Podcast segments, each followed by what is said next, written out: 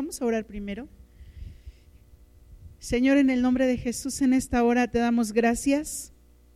Gracias, Señor, por tu amor, por tu misericordia, por tu bondad. Gracias porque nos das un día más para glorificar tu nombre. Gracias porque estamos delante de tu presencia. Gracias, Señor, porque podemos ver, Padre, tu majestad. Podemos ver tu gloria, Padre. En el nombre de Jesús, en esta hora yo te ruego que tú seas en cada uno de nosotros mostrando tu palabra, Señor, mostrando tu amor, mostrando tu gracia, Padre, en el nombre de Jesús. Que mi espíritu, Señor, sea sujeto a tu espíritu, que mi lengua sea sujeta, Señor, a tu espíritu, mi mente, mi corazón sea sujeto, Señor, a ti y podamos escuchar tu palabra que tienes para el día de hoy, Padre. Gracias, Señor, porque tu gracia y tu bondad es con nosotros. Y gracias, Señor, porque sabemos que tú también estás atento a nuestros a nuestro clamor, a nuestras necesidades, Padre. En el nombre de Cristo Jesús. Amén. Amén. Vamos a abrir el libro de Josué.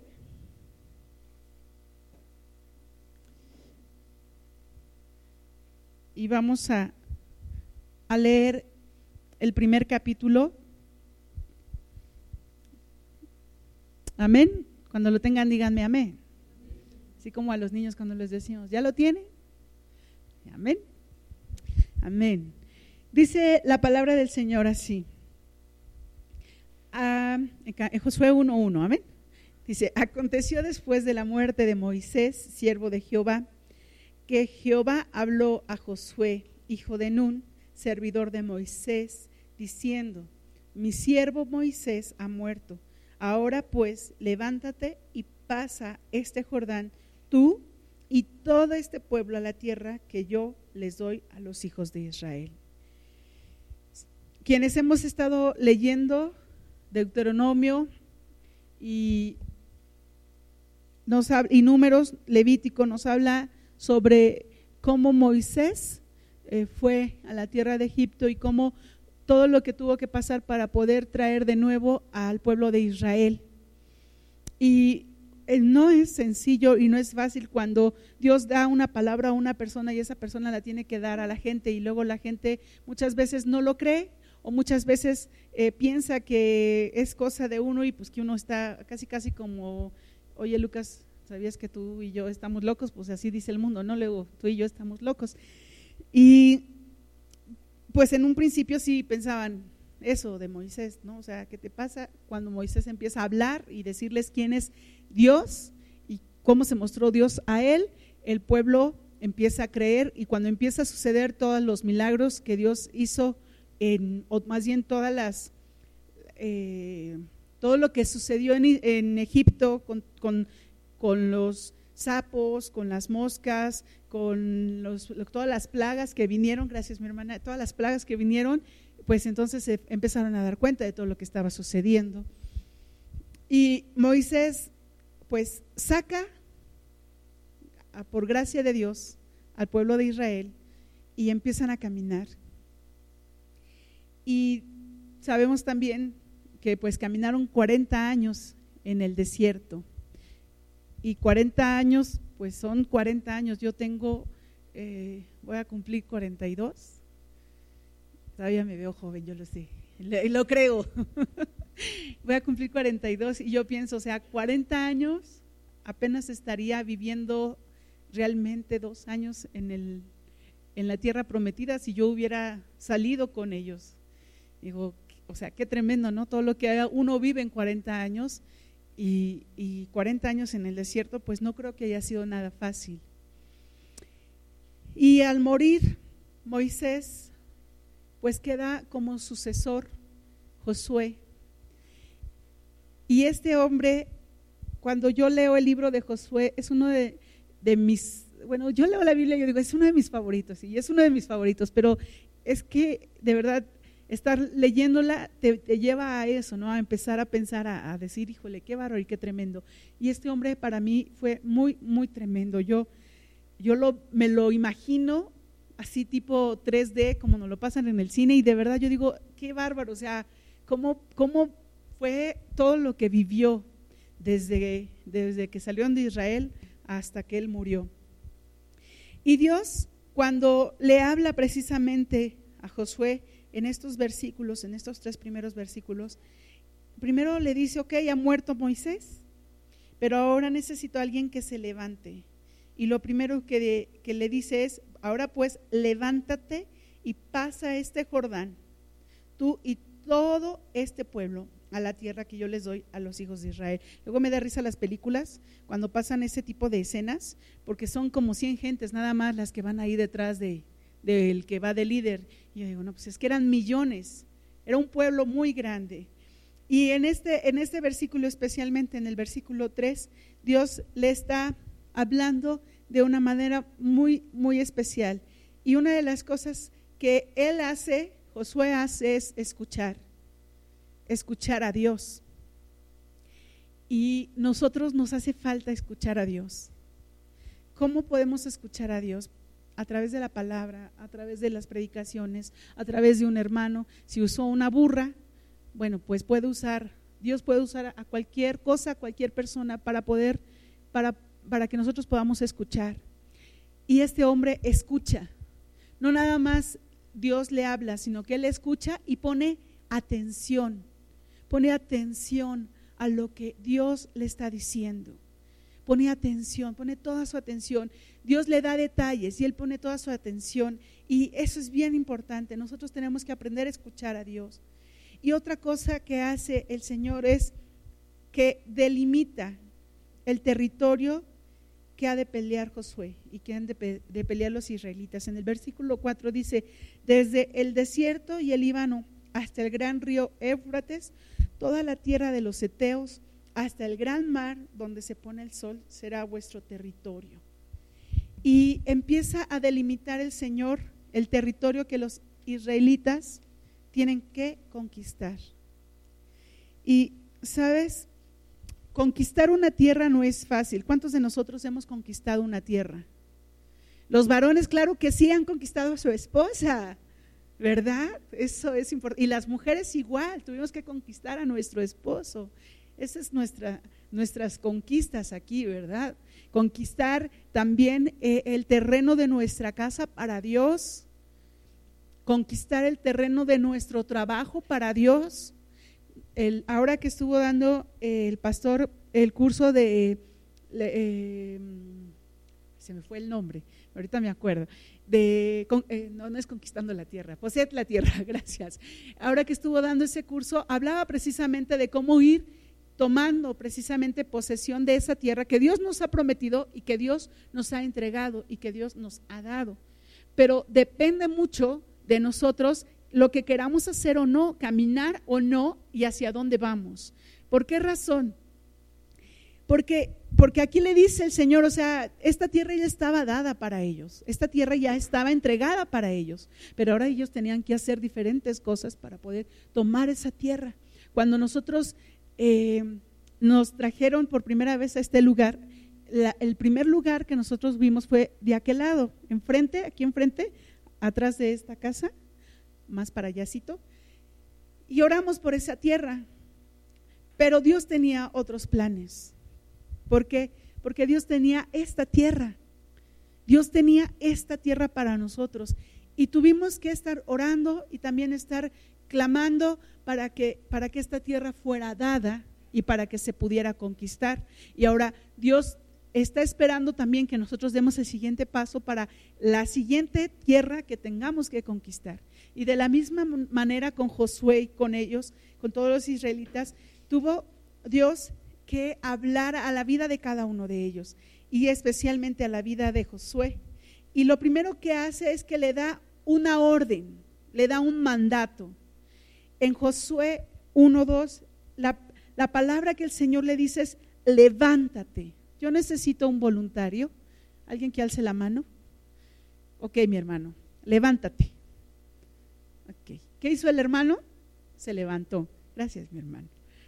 Yo, dije, a ver si no se le complica con la bebé, pero no, ya tiene experiencia el hermano. Y esto tuvo que hacer Josué primero, levantarse, no quedarse ahí. Eso implica una acción, eso implica hacer algo.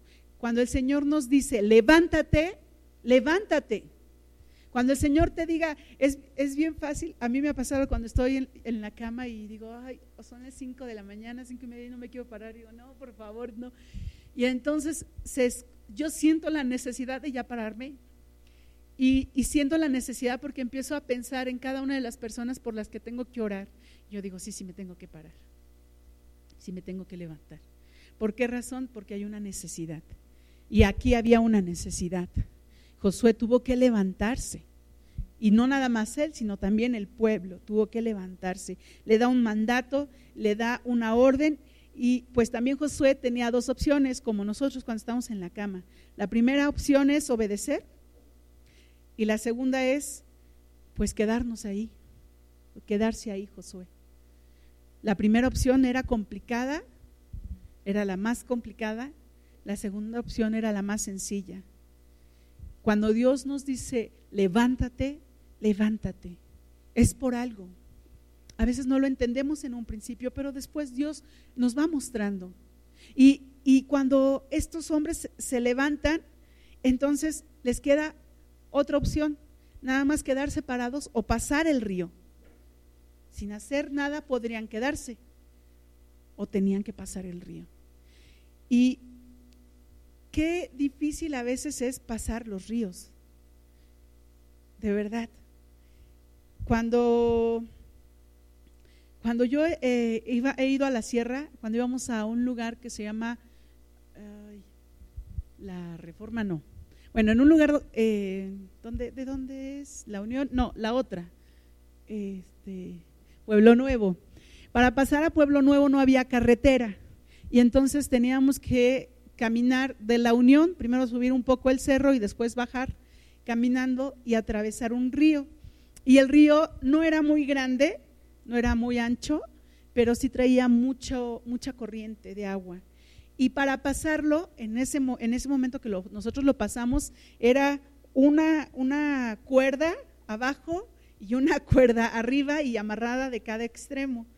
Y así pasaba la gente, o sea, iba agarrado y pues, o sea, tenías que fijarte dónde pisabas y tenías que ir por sobre la línea. Así pasamos y de regreso igual.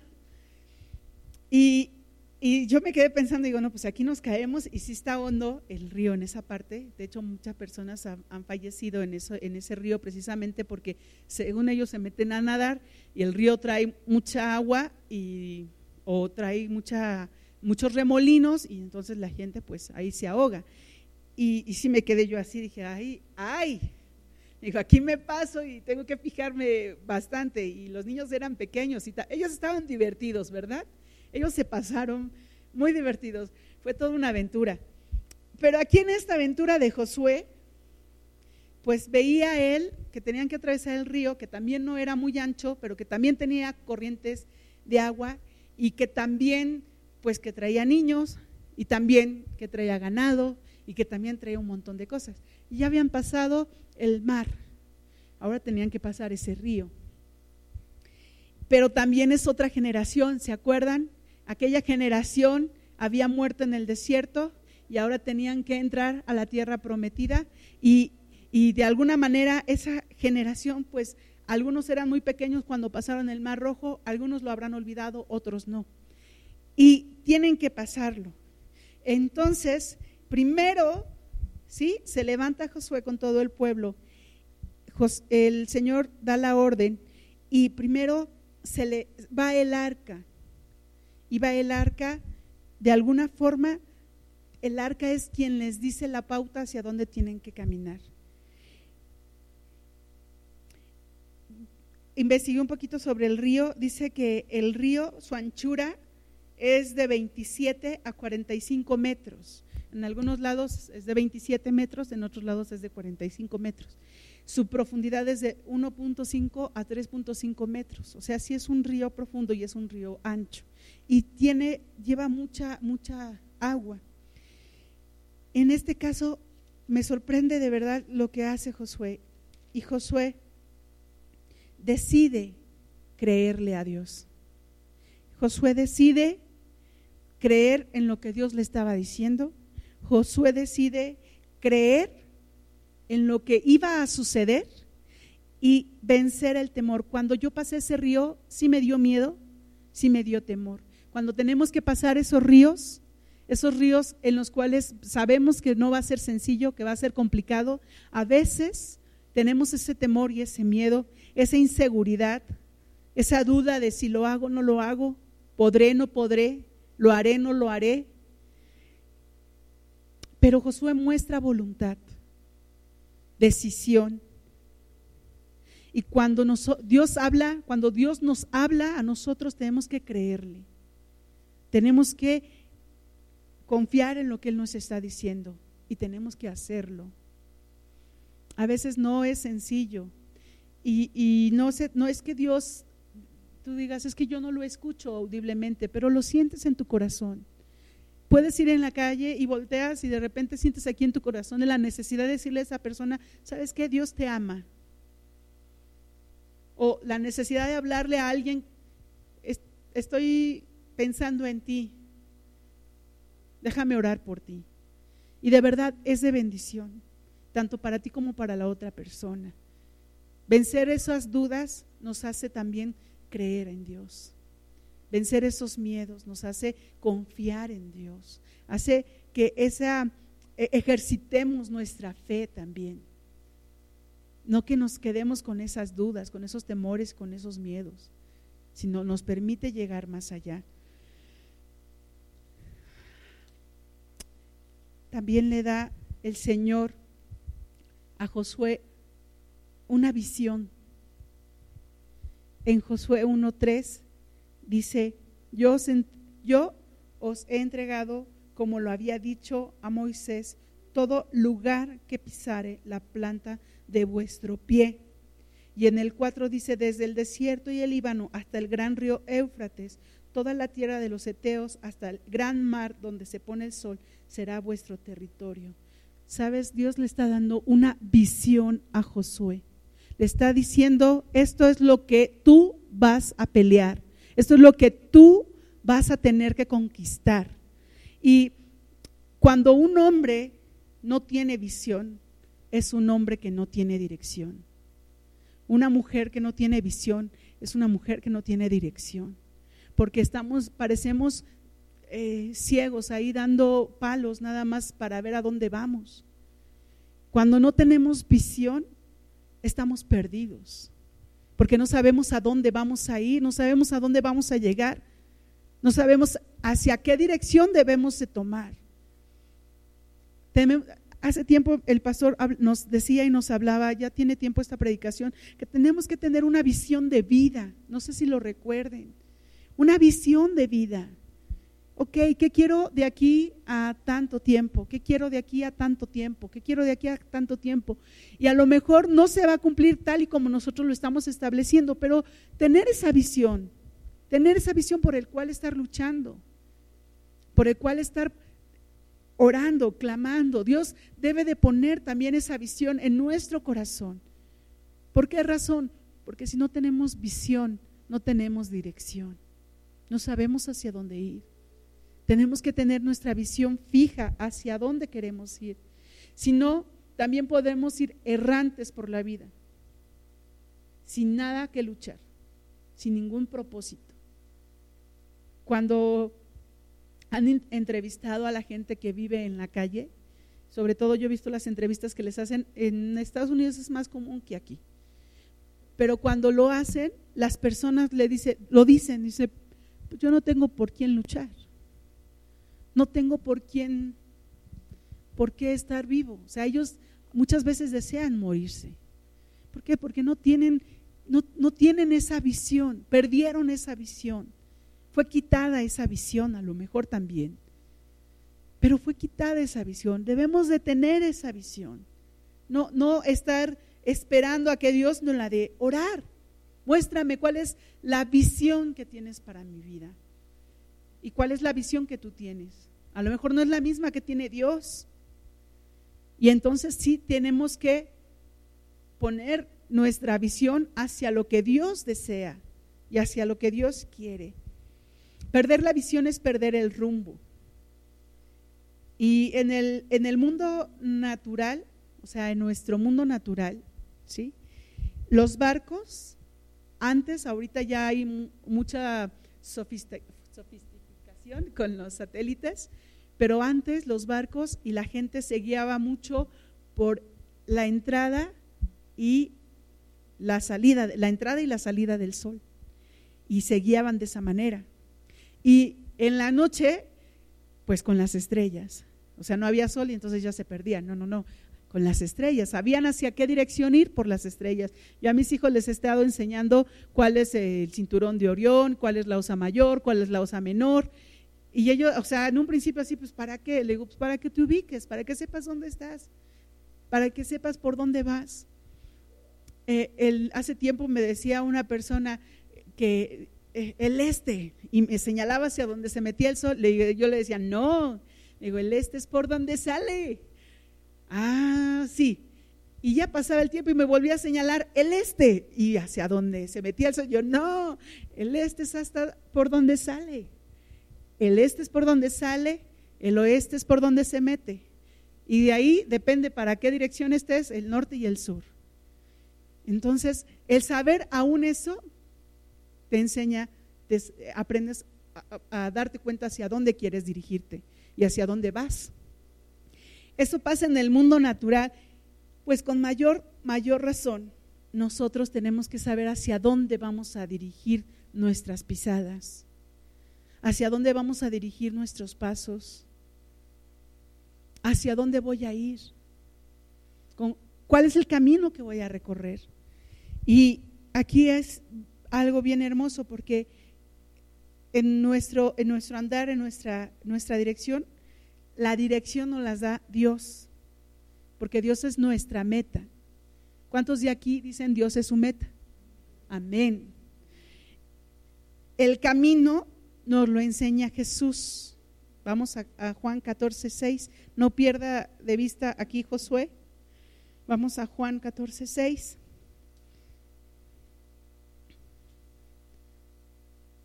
Amén.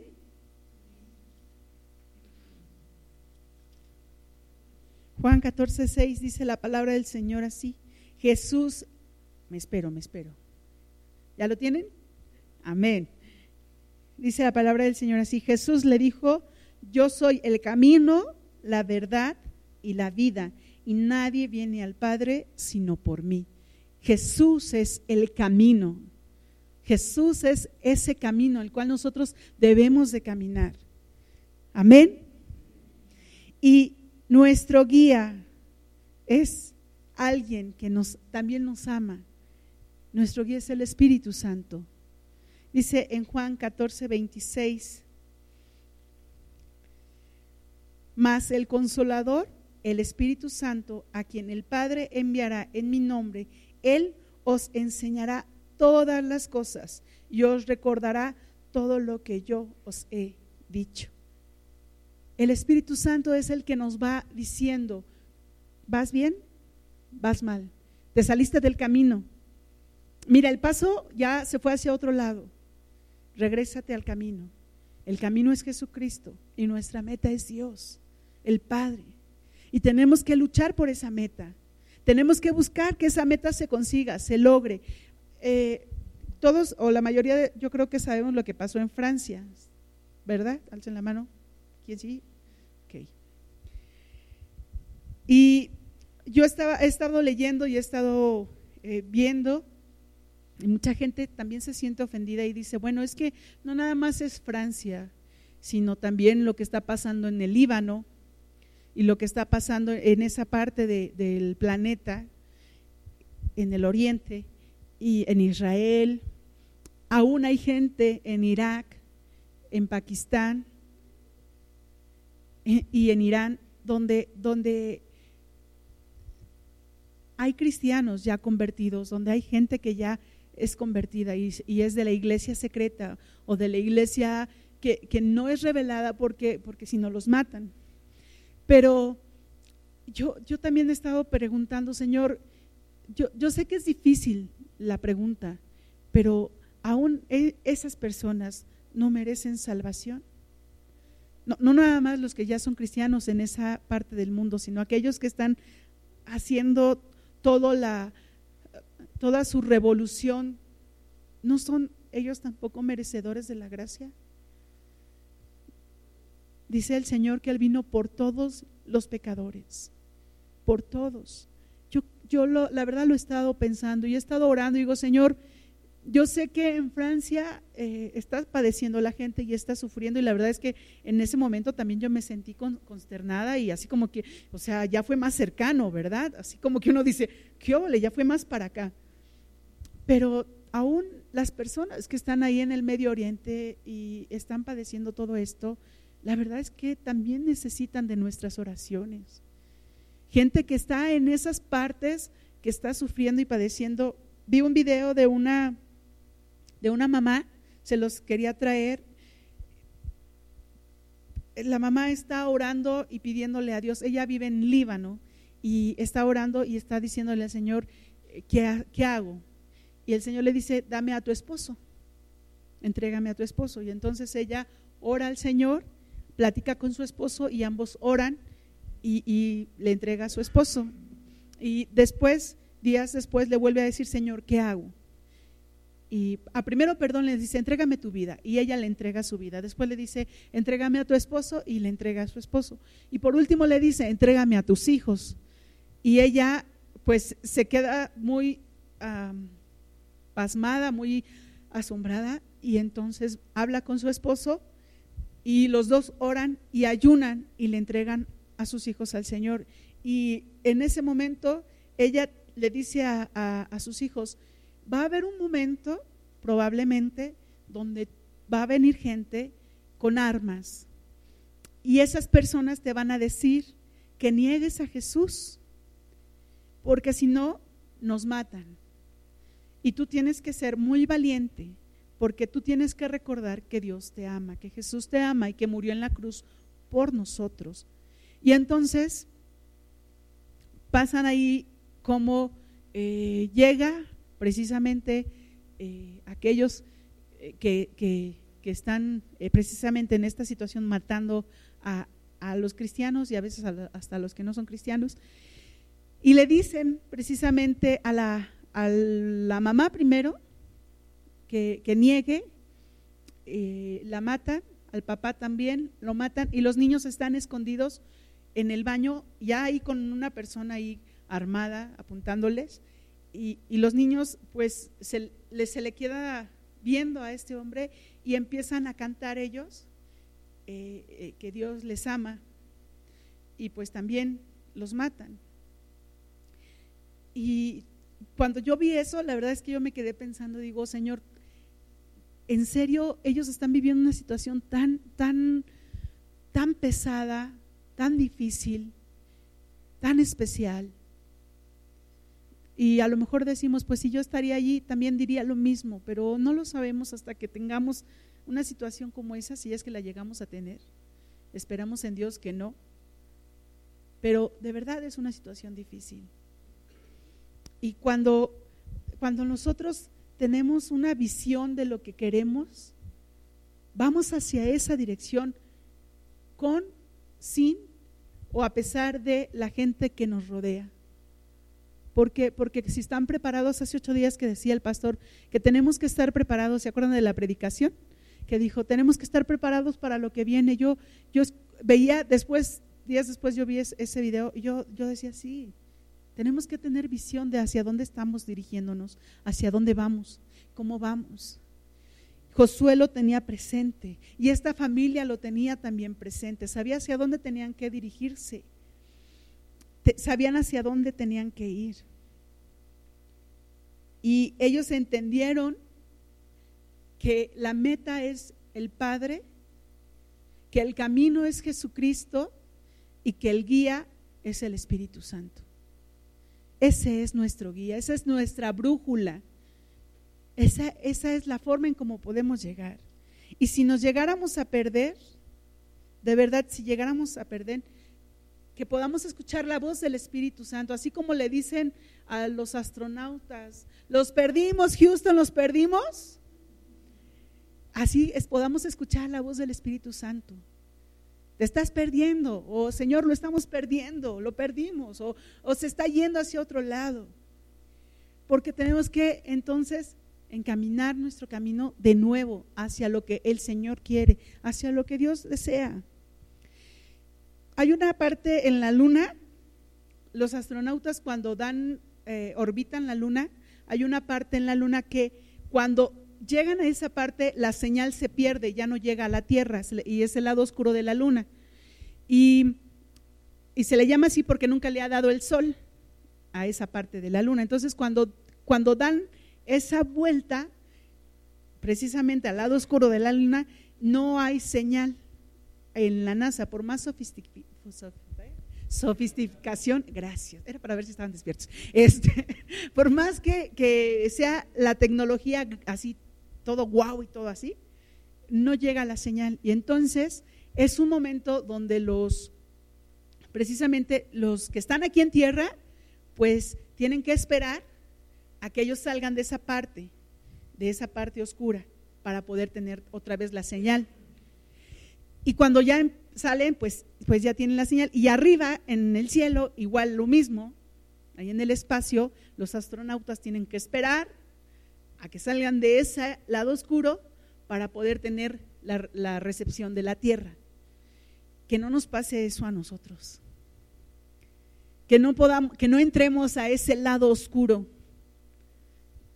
donde no escuchemos la voz de Dios, porque es lo más difícil, caminar sin Dios, de verdad es lo más difícil, porque hacemos y deshacemos de nuestra vida como queremos, cuando no tenemos a Dios. Josué lo sabía y por eso Josué escuchó con atención y por eso Josué hizo lo que tenía que hacer. No fue, no fue un hombre que, que que tuviera que cuestionar a Dios. Era un hombre que tenía bien fijo quién era Dios, cómo era Dios y lo que tenía que hacer por Dios. Y también el Señor le da una promesa a Josué. En Josué 1.5 le dice el Señor, nadie te podrá hacer frente en todos los días de tu vida como estuve con Moisés, estaré contigo. No te dejaré ni te desampararé. Vamos al 6, dice, esfuérzate y sé valiente, porque tú repartirás a este pueblo por heredad la tierra de la cual juré a sus padres que le daría a ellos. Solamente esfuérzate y sé muy valiente para cuidar, perdón, para cuidar de hacer conforme a toda la ley que mi siervo Moisés te mandó. No te apartes de ella, ni a diestra ni a siniestra, para que seas prosperado en todas las cosas que emprendas. Nunca, perdón, nunca se apartará de tu boca este libro de la ley, sino que de día y de noche meditarás en él para que guardes y hagas conforme a todo lo que en él está escrito, porque entonces harás prosperar tu camino y todo te saldrá bien. Mira que te mando que te esfuerces y seas valiente. No temas ni desmayes, porque Jehová tu Dios estará contigo en donde quiera que vayas. El Señor le está dando una promesa a Josué. Una promesa hermosa. Y una promesa en la cual él tuvo que confiar. El, el, mismo, el mismo Josué tuvo que tener confianza en esa promesa. Y la verdad es que sí va a haber quienes nos, o con quienes nos, nos o sea, vamos a, tener problemas. Sí va a haber gente con la que tengamos que tener problemas, porque eso también nos va a pulir. Dios lo permite, Dios permite tribulación y, permite ciertas situaciones en nuestra vida, porque, porque nos pule, como el diamante, y duele. Pero eso permite también que eh, pueda, ser ese diamante puro, que ese diamante pueda sacar ese brillo que necesita. En la semana yo le decía a mi hija, estaba platicando con ella, precisamente íbamos para la escuela, y, le decía, eh, por algunas situaciones que, que la que estoy pasando, y le decía yo a mi hija, duele. Y ella me volvió a ver y me decía, sí. Le digo, sí. Pero entiendo, que Dios está puliendo. Cuando estés pasando por alguna situación que te duela, no nos quejemos. Ahora sí como como lo ha dicho el Señor y nos lo han dicho muchas personas, no, no preguntemos por qué, sino para qué. ¿Y sabes qué? Yo tampoco preguntaría para qué, porque bien lo sabemos, porque Dios lo está haciendo para que nosotros podamos ser pulidos, podamos ser transformados. Hay una historia muy hermosa donde es un señor, un alfarero que está haciendo un, cántaro de barro y entonces le dicen la gente que lo visita y dice, qué hermoso está ese cántaro. Y, él voltea y dice, sí, muchas gracias. Y ya que terminó el, el cántaro, lo rompe. Y entonces, ya, o sea, todos se quedan asombrados por qué lo rompió. Y el Señor empieza a pegar pieza por pieza, pieza por pieza. Y ya que terminó de hacer ese cántaro, entonces ese, ese alfarero les dice, ahora sí, este cántaro no solo es hermoso, sino es único. Y nosotros somos únicos. Josué era único.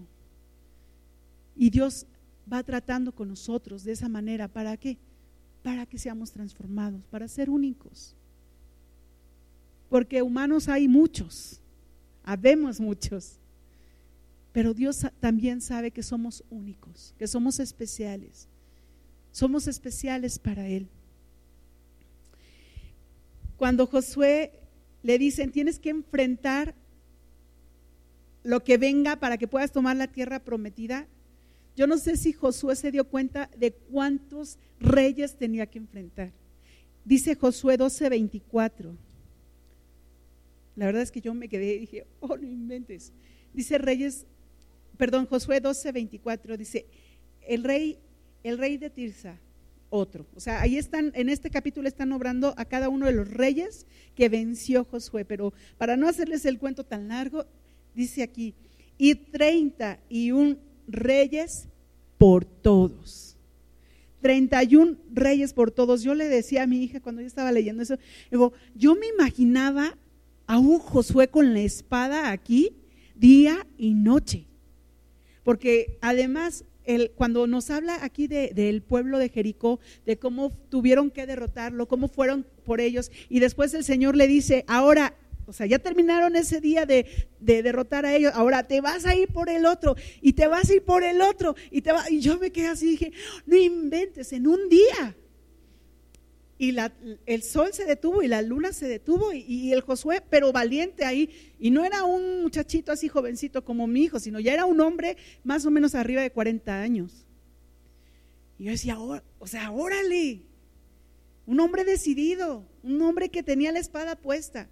Un hombre que ponía además el ejemplo, que agarraba la espada y que decía, pues, quien quien no es conmigo es contra mí. Y vamos sobre los que tengamos que ir y matemos a los que tengamos que matar y hagamos lo que tengamos que hacer.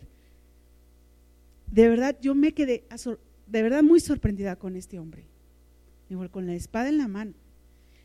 Y, y cuando leemos, también allá en Efesios, tenemos que traer la espada en la mano porque el enemigo está acechando, acechando. Cuando nos sucede algo, el primero en burlarse, o sea, cuando nosotros cometemos un error, de verdad, eso es muy cierto. Cuando nosotros cometemos un error, y ese error a veces lo cometemos sin darnos cuenta, pero a veces lo hacemos dándonos cuenta. ¿Y sabes qué hace el enemigo? Se burla. Se burla de nosotros. ¿Por qué? Porque, mira, Señor, ¿ya viste lo que hizo? ¿Ya viste lo que hizo? Mira, ya hizo esto, ya hizo aquello, ya ofendió, ya dijo, ya. Es el primero en burlarse, el primero en señalarnos, porque eso es lo que Él está buscando, señalarnos, acusarnos. La palabra dice que Él es el acusador. Él está buscando acusarnos. Cuando cuando eso sucede, hermanos, el camino está mostrado y podemos ir al Padre y podemos pedir al Padre ese perdón. El camino está mostrado. Pero Josué era un hombre que traía esa valentía. Y aquí hay una parte que me llama mucho la atención. En jueces, regresemos a jueces 1, 5, donde dice, dice, nadie te podrá, perdón, Josué, Josué, Josué, dice, nadie te podrá hacer frente en todos los días de tu vida, como estuve con Moisés, estaré contigo, como estuve con Moisés. Y entonces esto implica una cosa, que como fue Moisés, tendría que ser Josué. ¿Por qué razón? Porque entonces no estaría el Señor con Josué, si no, si no fuera como Moisés. ¿En qué sentido?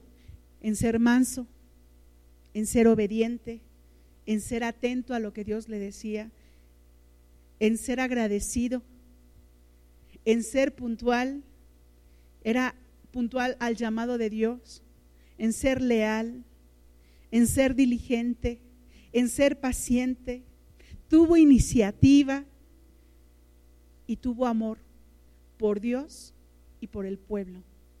Cuando, cuando empieza la mortandad, Moisés lo que hace es ir, postrarse y orar. O sea, no solo fue ese amor apasionado por Dios, sino también ese amor por el pueblo. Después de que, de que el pueblo le decía y le decía, no nos hubiera sacado de Egipto, no nos hubiera sacado de Egipto. También fue paciente Moisés. Y de la misma manera tenía que ser Josué. De la misma manera. Porque, porque como estuvo con Moisés, estaré contigo, le dijo el Señor. No te dejaré ni te desampararé. Y sabes, yo busqué la palabra desamparar y significa dejar, abandonar, sin amparo, sin, sin protección, sin favor. Todo eso, de todo eso el Señor nos ha rescatado. De todo eso el Señor nos ha levantado. Dice que no nos va a dejar, no nos va a abandonar, no nos va a dejar sin amparo, no nos va a dejar sin protección, no nos va a dejar sin su favor, sin su gracia. Dios, cuando dice esto, dice, no te dejaré en el peligro. No te dejaré en el peligro. Y a lo mejor tú dices, ay, pero pasó así un accidente y entonces, pues esto y aquello, y, y a lo mejor murió. Y cuando, cuando yo veía el video de la señora que les platicaba hace un momento, cuando ella habla con sus niños, ella les dice a los niños, cuando, cuando esto suceda, cuando tengan que enfrentar a estos hombres armados, cierra tus ojos y cuando los abras, dice, lo que tú vas a ver es la gloria de Dios. Y el Señor, de verdad, cuando nosotros estamos en situaciones difíciles, nos guarda, nos protege, nos cuida, nos aleja del peligro. Pero también nosotros tenemos que ser muy obedientes. Es lo que más trabajo le cuesta al hombre, la obediencia. Y si no, los que somos papás lo sabemos. Porque muchas veces nuestros hijos no son obedientes. Y también nosotros no hemos sido obedientes. Nos damos cuenta cuando son obedientes porque, porque lo que les mandamos, ellos hicieron. Ayer mi hijo quería irse a, a un juego de básquet. Y entonces me dijo, no, pero mamá, y yo le dije, a ver, Gama, tienes cosas que hacer no te puedo dejar ir, lo siento mucho. Y yo dije, o sea, ya depende de él si lo hace o no lo hace. Y gracias a Dios porque lo hizo. Y yo dije, bueno, pues ya, ya hizo lo que tenía que hacer.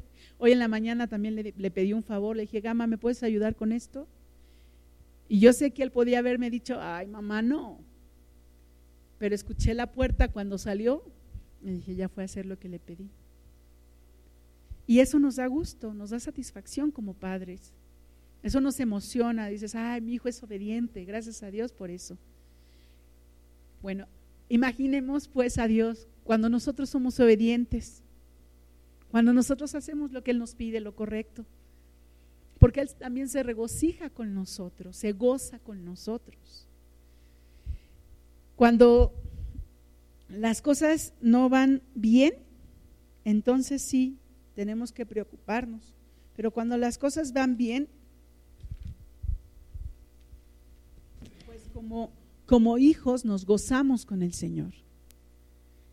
Por ahí yo escuché una vez una plática de una psicóloga y dice que tenemos diferentes tipos de hijos, ¿no? Así como los dedos de la mano, pero que hay hijos que son demandantes y hay hijos que son complacientes. Y yo creo que de la misma manera el Señor tiene hijos que son demandantes, hijos e hijos que son complacientes. Y los demandantes son aquellos que están, dame, dame, dame, dame, dame, dame, dame. Y los complacientes son aquellos que hacen las cosas porque saben que eso va a agradar a los papás. Eso va a agradar a Dios.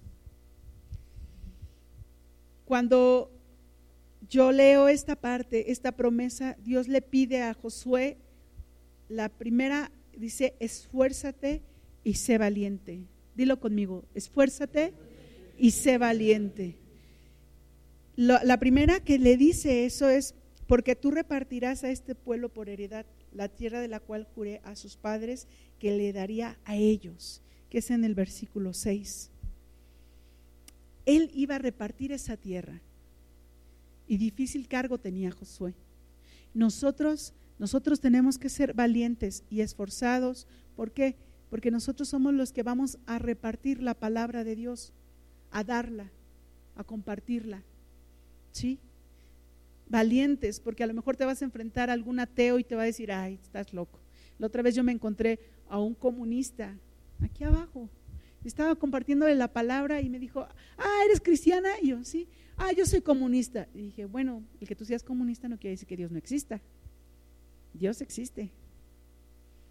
No, no, no, no, vete, vete, vete. No quiero saber nada de la palabra. De tu palabra, dijo. Dije, bueno, ser valientes con nuestros familiares. A veces nuestros familiares es la, lo más difícil. Con nuestro ejemplo, con nuestras palabras, con ser pacientes, compartir la segunda dice, esfuérzate y sé muy valiente. Fíjense que aquí cambia, que es en Josué 1.7. dice, solamente esfuérzate y sé muy valiente. O sea, en el primero sé valiente, pero en el segundo es muy valiente, muy valiente.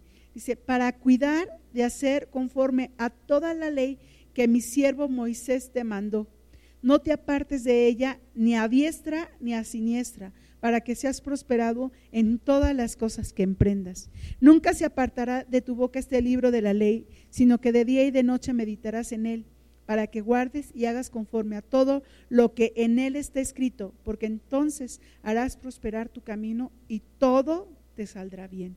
O sea, para eso hay que ser muy valientes, muy valientes ¿Para qué? Para precisamente caminar el camino que Dios nos está diciendo, para no apartarnos de, la palabra, para, para ser prosperados en las cosas que emprendemos. A veces queremos emprender cosas y nos cuesta trabajo y es tal vez porque no estamos haciendo lo correcto delante de Dios. Hacer conforme a toda la ley. Y, y de verdad yo creo que es de lo más difícil. Por eso el Señor ha de haber dicho, esfuérzate y sé muy valiente, muy valiente. Y el tercero, donde dice el Señor que, nos, que sea esforzado y valiente, dice en el versículo 9, mira que te mando, ya le dio un mandato ahí, dice, mira que te mando que te esfuerces y seas valiente. Esfuérzate y, y sé valiente. No temas ni desmayes el Señor sabía lo que tenía que enfrentar Josué. No temas ni desmayes, porque Jehová tu Dios estará contigo en donde quiera que vayas. Él iba a la guerra, tenía que enfrentar a su enemigo y tenía que ser muy valiente. Cuando fue la Segunda Guerra Mundial, cuando fue el día D,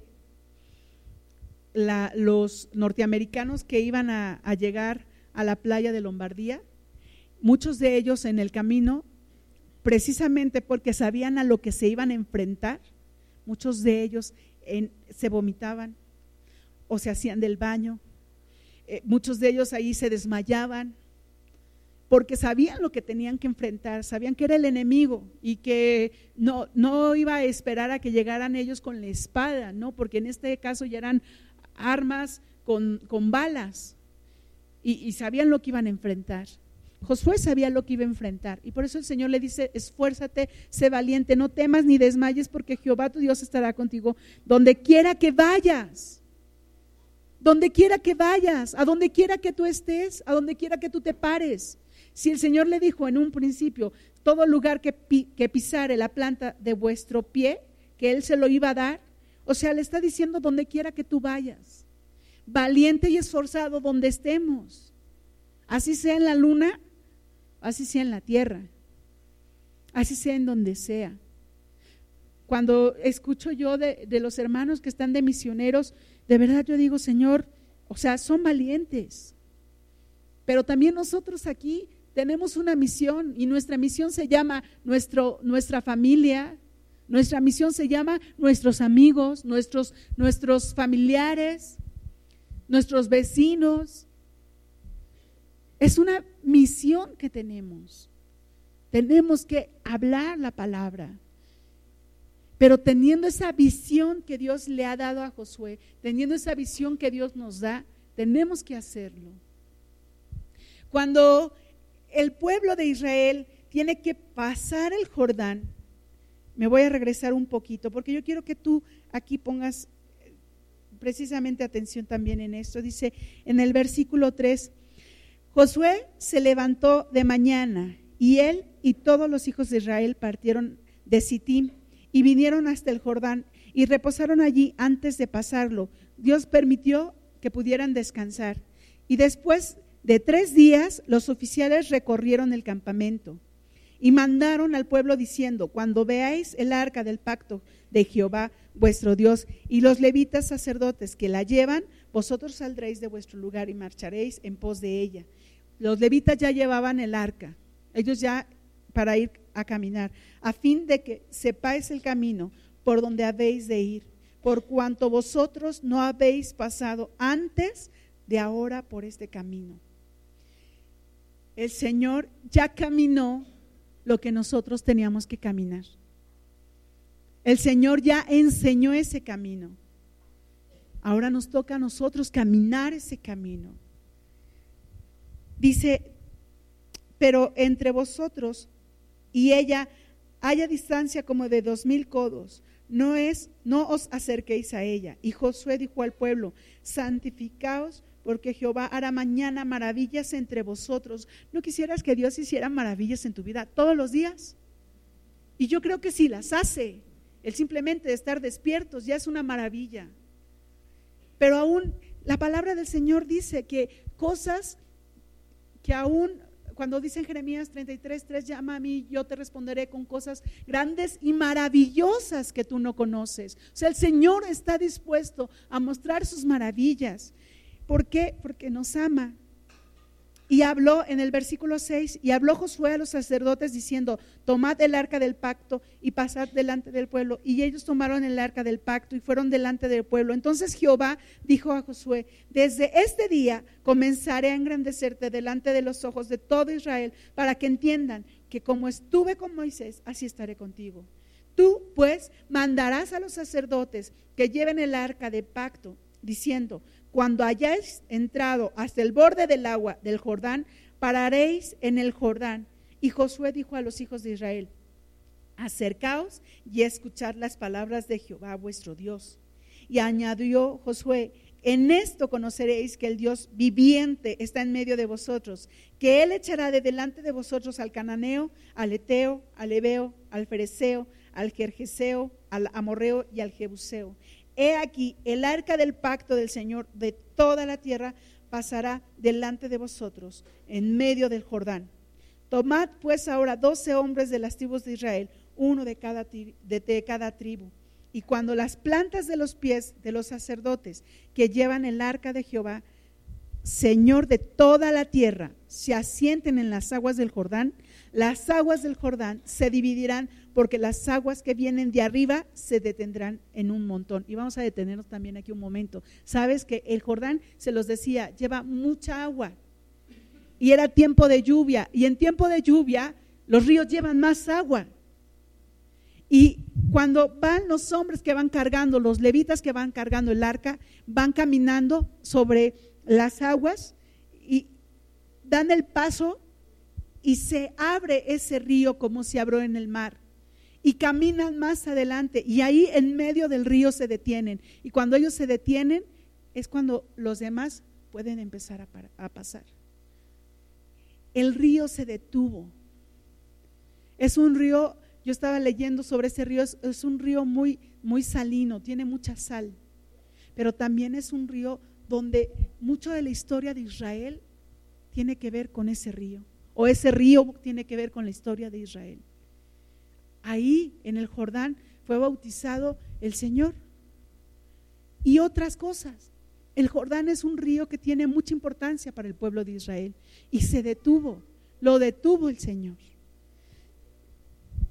Y cuando pasó el pueblo, dice en el, en el versículo 14, y aconteció cuando partió el pueblo de sus tiendas para pasar el Jordán con los sacerdotes delante del pueblo, llevando el arca del pacto, cuando los que llevaban el arca entraron en el Jordán y los pies de los sacerdotes que llevaban el arca fueron mojados a la orilla del agua, porque el Jordán suele desbordarse por todas sus orillas todo el tiempo de la siega, era un tiempo de aguas, era un tiempo de lluvia, y donde se desbordan precisamente en tiempo de lluvias, cuando se desbordan los ríos.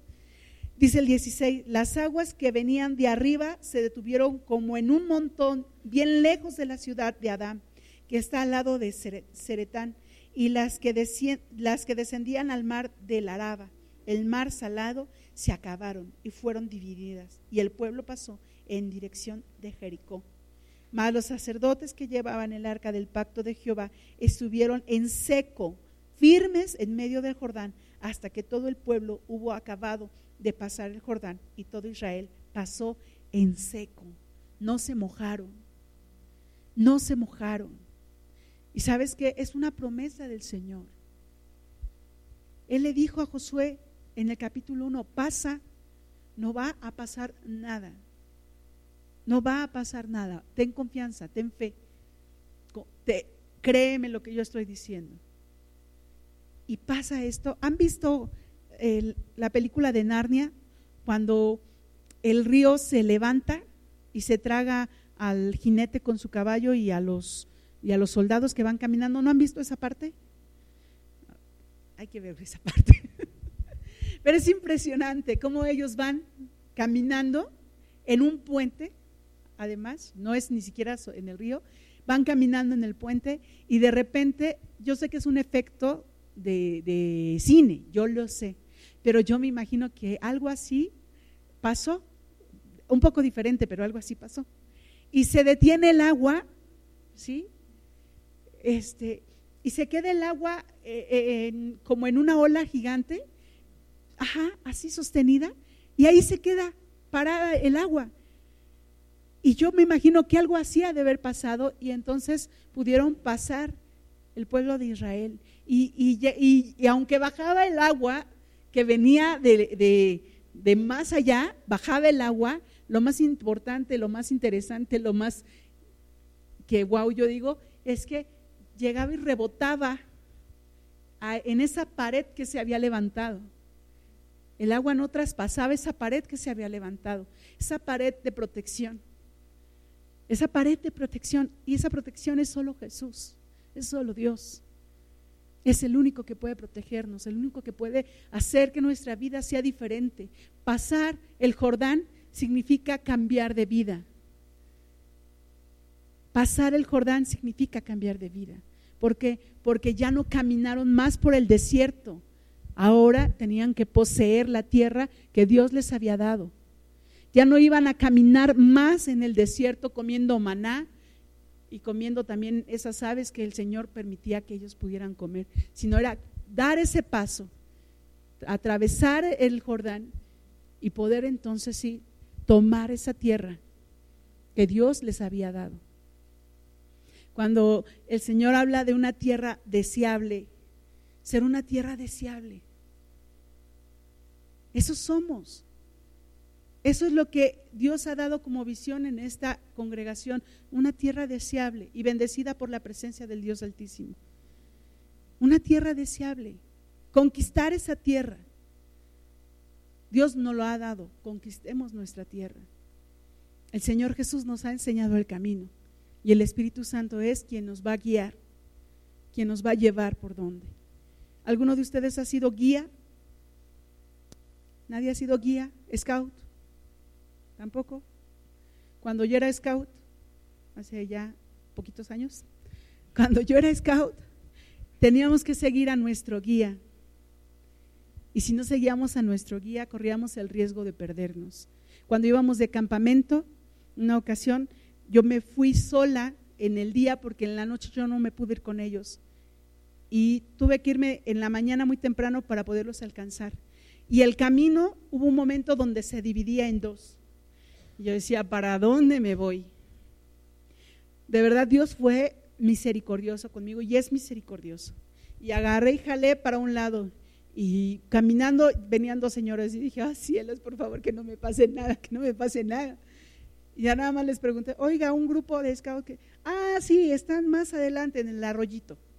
Pues ya caminé hacia allá y los encontré. ¿Por qué es tan importante un guía? Porque si no nos perdemos, o nos desviamos, o nos vamos por otro lado. Por eso es importante un guía. Un guía que nos lleve por el camino que ya está trazado, por el camino que ya está señalado. Un guía que nos lleve y, que nos diga, vas a, por aquí hay espinas, ten cuidado. Por aquí hay animales, ten cuidado. Por aquí te va, puede pasarnos esto, ten cuidado. Y ese guía que nos puede llevar en la dirección correcta hacia la meta. Y la meta es Jesucristo, es Dios, es el Padre. Tengamos presente eso. Amén.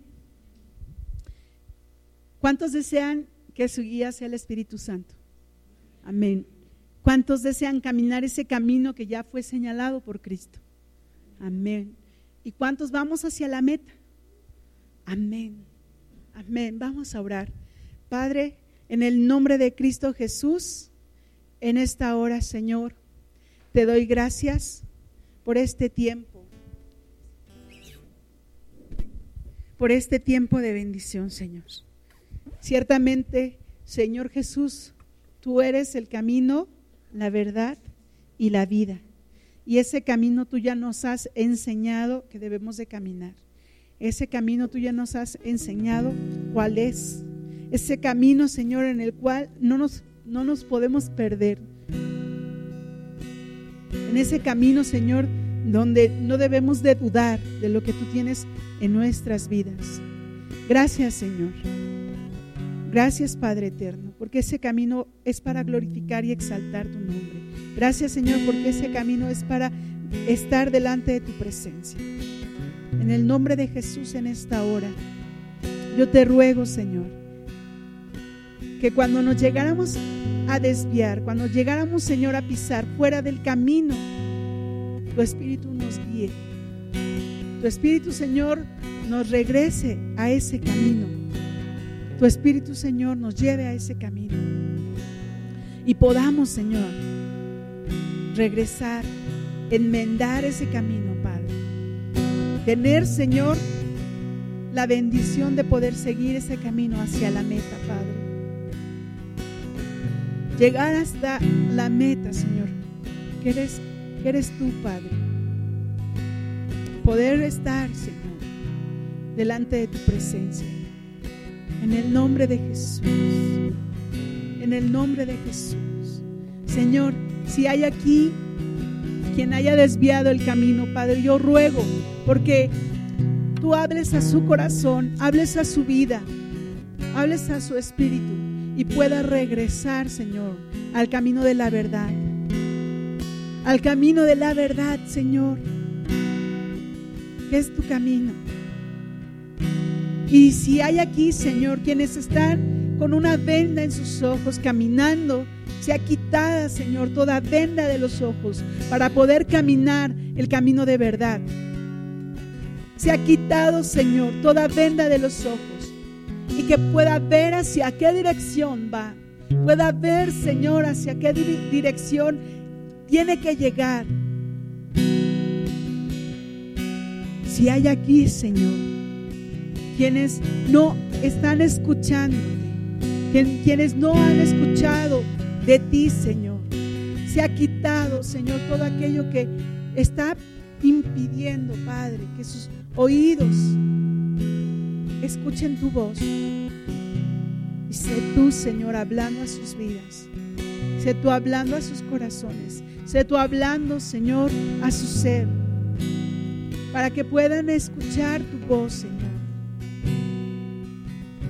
Tus ovejas, Señor, necesitan escuchar tu voz. Reconocer tu voz, Señor.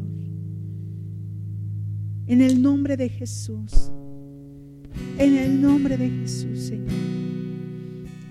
Y si hay aquí, Señor, quienes han olvidado la promesa que tú les diste, Padre, puedan retomar esa promesa que solo proviene de lo alto.